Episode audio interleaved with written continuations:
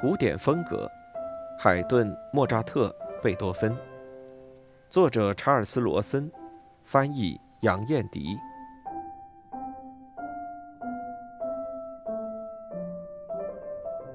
在一七七零年代写作的十多首四重奏中，海顿确定了弦乐四重奏的严肃性和丰富性。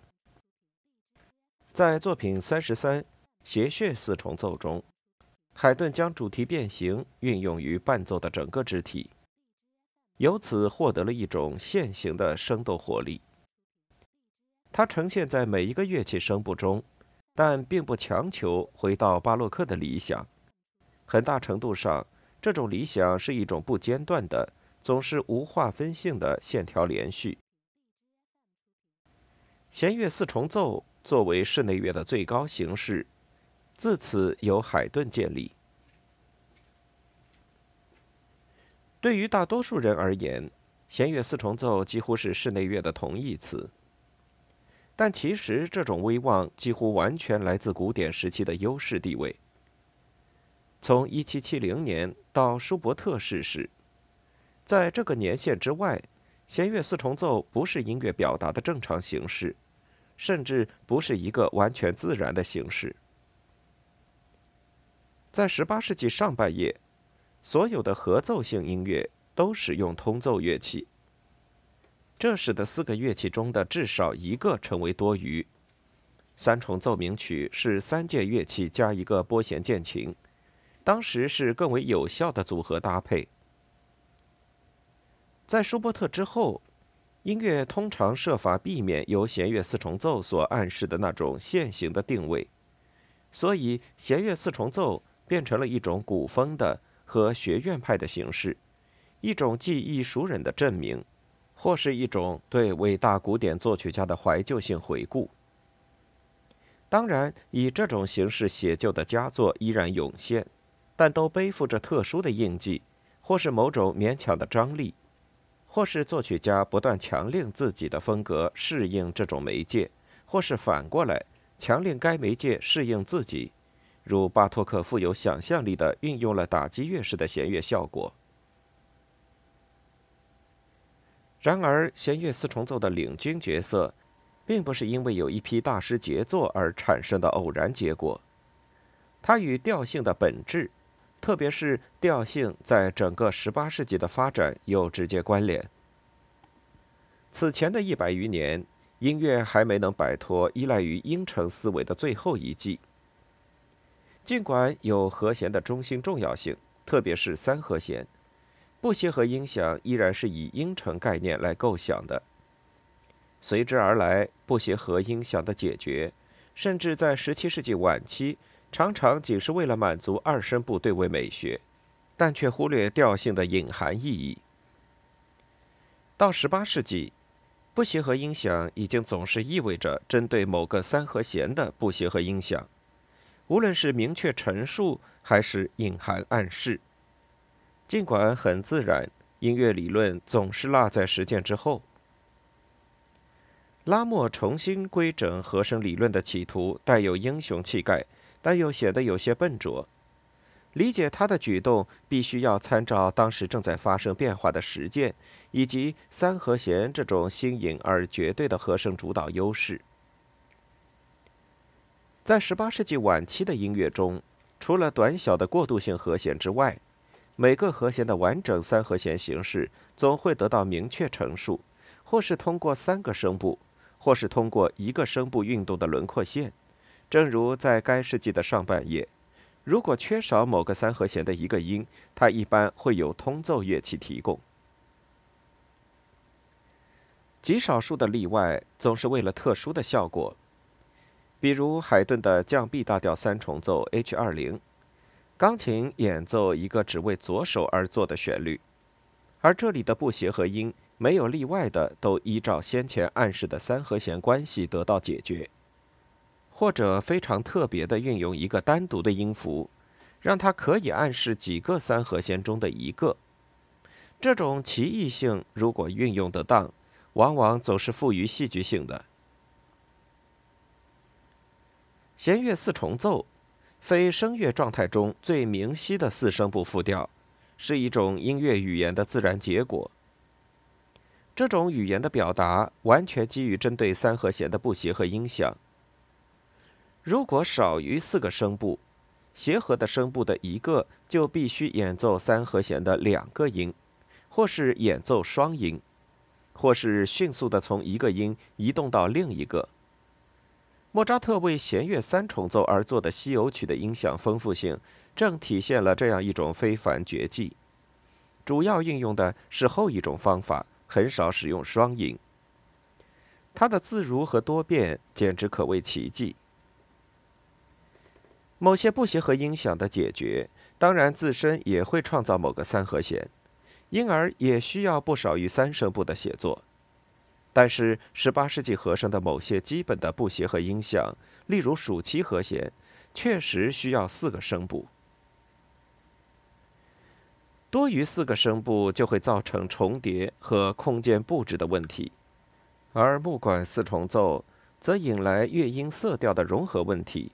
在18世纪还有律制音准问题，因此，仅仅只有弦乐四重奏和键盘乐器允许作曲家以自如和自由的口吻诉说古典调性的语言，而键盘乐器相比弦乐四重奏。现行的清晰性又显得不足，这有诸多不便，当然也有诸多便利。在一七八一年，作品三十三四重奏之后，海顿等了大约五年，才又回到这种形式。期间，他只写了一个单独的作品四十二，手法精湛，气质严峻。从1786年到他1791年的第一次英伦之行，他为弦乐四重奏写作了不下十八首作品。所有这些四重奏都遵循莫扎特提献给他的六首四重奏的写作路线。许多历史学家发现，这时期的作品中有莫扎特的影响。不难相信，确实存在这种影响。但将这种影响孤立起来却有危险。美妙的降 A 大调钢琴奏鸣曲，其创作年代被错认晚了约二十年，因为有人以为它的慢乐章受了莫扎特的影响。也许更有实际意义的观点是，到1785年左右，莫扎特和海顿在平行的道路上前行，有时相互重叠。特别是温柔和优雅的第二主题，通常被归因于莫扎特的支配性，其实也可在海顿的早期作品中找到。1782年之后，之所以出现频率略高一些，是因为海顿技巧的不断复杂化，这使得他能在一个乐章内囊括非常不同的情绪，同时又不牺牲他风格中的原有的神经质强健性。然而，海顿确乎受到了莫扎特的和声范围的宽广性和乐句组织的自如性的强烈影响。一七八六年为普鲁士国王而作的六首弦乐四重奏作品五十，比作品三十三更为宏大。作为向皇家业余乐手得体的致敬，开头的独奏大提琴段落也召唤其他乐器上互补性的独奏展示。作品五十之二的慢乐章开头，第二小提琴的长时间独奏或许最值得关注。升 F 小调弦乐四重奏作品五十之四，包括了海顿最伟大的副歌式中曲，其中几乎所有古典时期副歌都逃脱不了的学院性展示因素，完全消融在悲悯的心绪之中。同样，在这首作品中，海顿对一首四重奏的整体统一感也得到巨大提升。升 F 大调的小步舞曲似乎仅仅是一个以大调写作的间奏，它调性不稳定，不停地被拉回到第一乐章的小调中。这组四重奏的第三首用降 E 大调，其开头沿用了作品三十三之二末乐章中的著名玩笑。但更为逻辑、精致、微妙。他假装在真正结束之前就收尾。作品五十之三中，在线部开始于开头主题的中间，继续前行了相当长的一段时间，直到主调性上的终止出现。而这个终止，恰恰缺少使之具有绝对终结感的最后一点点确定性。随后，在两小节的沉默之后，开始主题的开头部分终于出现，开启了一个短小但辉煌的尾声。在所有这些四重奏中，独立的独奏写作同时也要求一种强调的和复杂的对位性展示，甚至在慢乐章中也是如此。这相应就带来了一种抒情的宽广性和宁静的重力感。这在到当时为止的海顿还颇为少见。这组四重奏作为一个整体。是作品三十三中轻松欢快而大胆激进的手法的一次巩固和一种扩展。作品五十中更大的对位丰富性，也许还具有一个重要的目的。随着作品三十三的风格改变而来的是某种相当程度的简化。与十年前的伟大四重奏相比，作品三十三的音乐较为单薄。这并不是说每一个进步都包含了某种损失，而是海顿被迫去简化自己的肢体，以便去处理一种新型的、更为复杂的乐句体系，将非对称性与一个更大的周期性运动相结合，和一种全新的主题关系概念。部分的回归到巴洛克盛期的丰富和更为学究的技术。这是试图弥补上述的单薄性。为了试验一种新技巧，先进行简化，随后又恢复到雕琢的，有时甚至是老式的对位风格。这是莫扎特和海顿在他们生涯中的不同阶段共同采取的策略。事实上，这个模式在海顿1780年代之前的生平中就已经出现。作品十七弦乐四重奏。比作品九四重奏在大多数方面都更为简洁，更少外露。这是他们更为激进的技巧所付出的代价。而为了找回先前的丰富性，海顿在一七七二年的作品二十四重奏中回到了严格的对位。对于海顿和莫扎特以及贝多芬，一旦赢得现在，他们就试图再度征服过去。作品五十四和作品五十五共六首四重奏，两年之后出版于一七八九年末，性质上更带有实验性，特别是慢板乐章具有比海顿此前所探索的道路更强烈的戏剧性格。作品五十四之一的小快板慢乐章，其快速的步履导源于莫扎特一七八四年 F 大调钢琴协奏曲 K 四五九的慢乐章。当然，海顿自己原来也写有如此般的流动的六八拍乐章。该乐章的音乐连续性、天然去雕饰的质朴性、悲哀的简洁性，以及特别是半音性的感官化和声运动，都更加靠近莫扎特。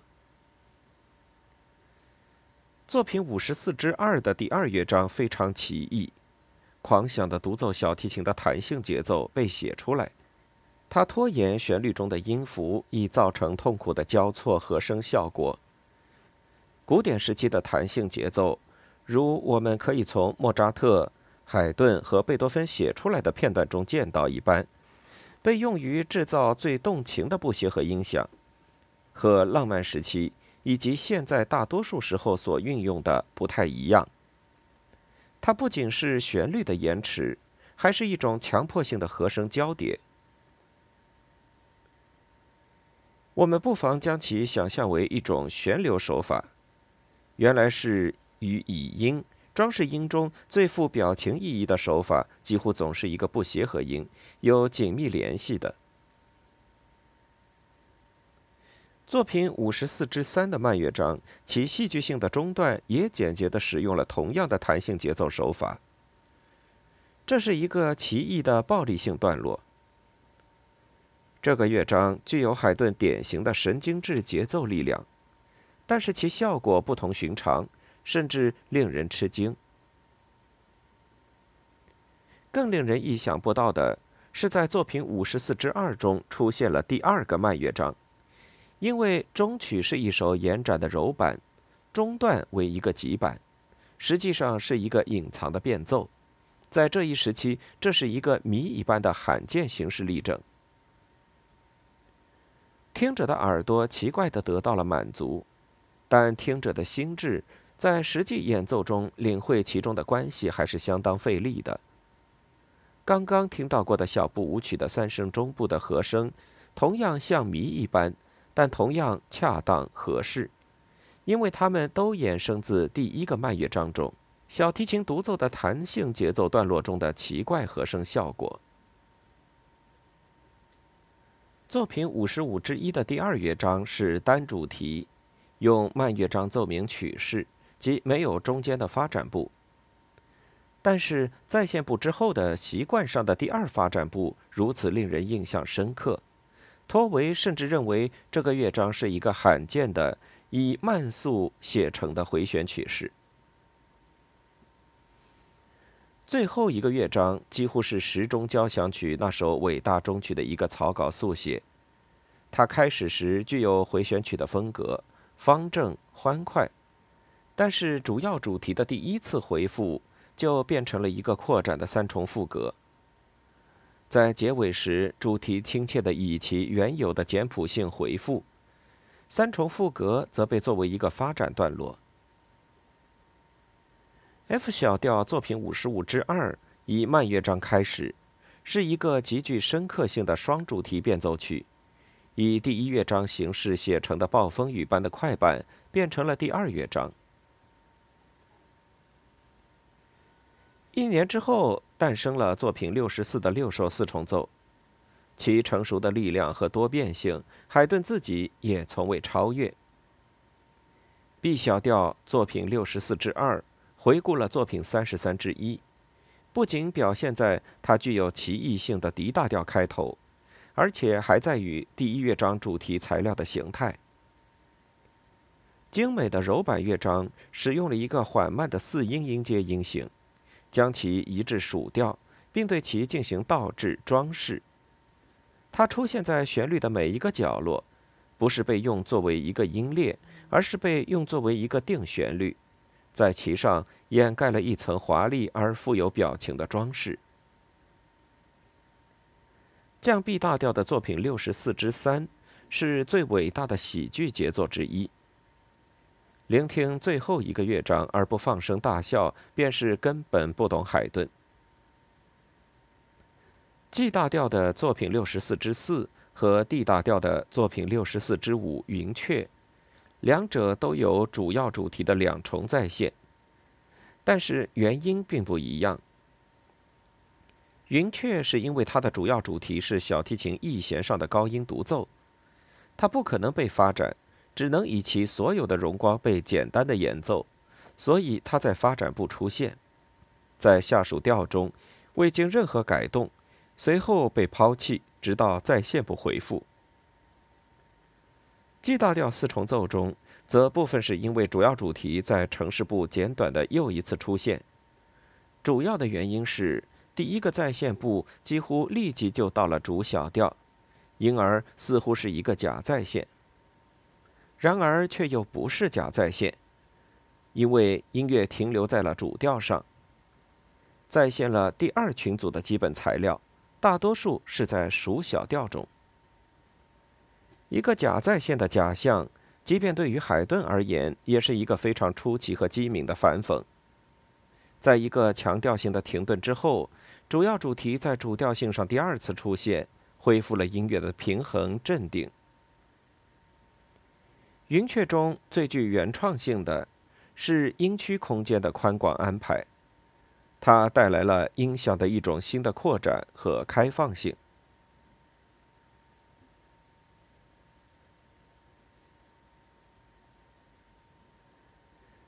提及海顿四重奏写作中最引人注目的创新之处，对话氛围，我感到犹豫。主观的印象往往很难分析，但海顿的这一特征太重要，不做尝试个别观察很难放手作罢。声部导向的独立与保持早期古典对旋律和伴奏等级区分的强调相结合。乐句作为一种清晰表述元素的概念，与结尾时清晰凸显的中指和半中指相结合。这些结合造成了一种明晰的语言陈述的气氛感觉，但所有这些只能全做部分的解释说明。一大调弦乐四重奏作品五十四之三的开头，也许可以进一步帮助我们。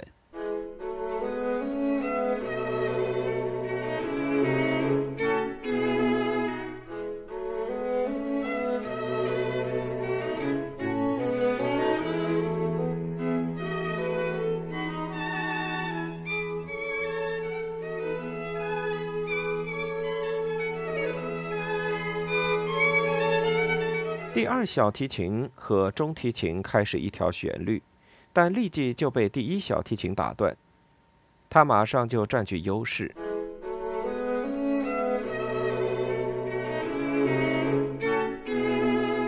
第四和第五小节两个中间声部再次做出尝试，但再次被打断。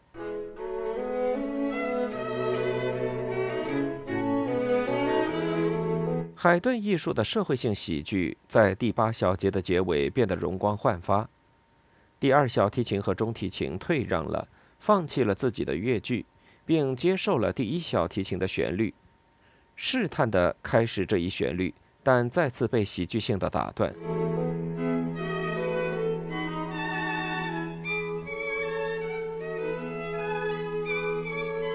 也许最机智的关键是。现在第九至十小节，第一小提琴的答复用了自己开始乐句的强调性结尾，从而压缩并总括了原来的周期性运动。所有的戏剧非对称性都融入规则性的乐句组织中，而在某一片刻看上去似乎是纯音乐性的模式，突然间却显现为戏剧性的机制。这个片段就像是一幕喜剧中一段戏剧化但又是交谈式的对话，其中语词的内容无关紧要，关键在于形式的机智性。虽然我不否认这段开头音乐的和声意义对它的生动性有很大贡献。古典式的乐句的独立特征，以及海顿室内乐中对言语节奏的模仿。仅仅是进一步加强了交谈的气氛。十八世纪英国、德国和法国的散文与前一个时代相比，变得越来越依赖句法规则。与文艺复兴更加沉重的累积性技巧相对，这使得散文更密切地依赖于语词的平衡、比例、形态和秩序。十八世纪非常有意识地养育了交谈的艺术。其最伟大的凯旋是海顿的弦乐四重奏。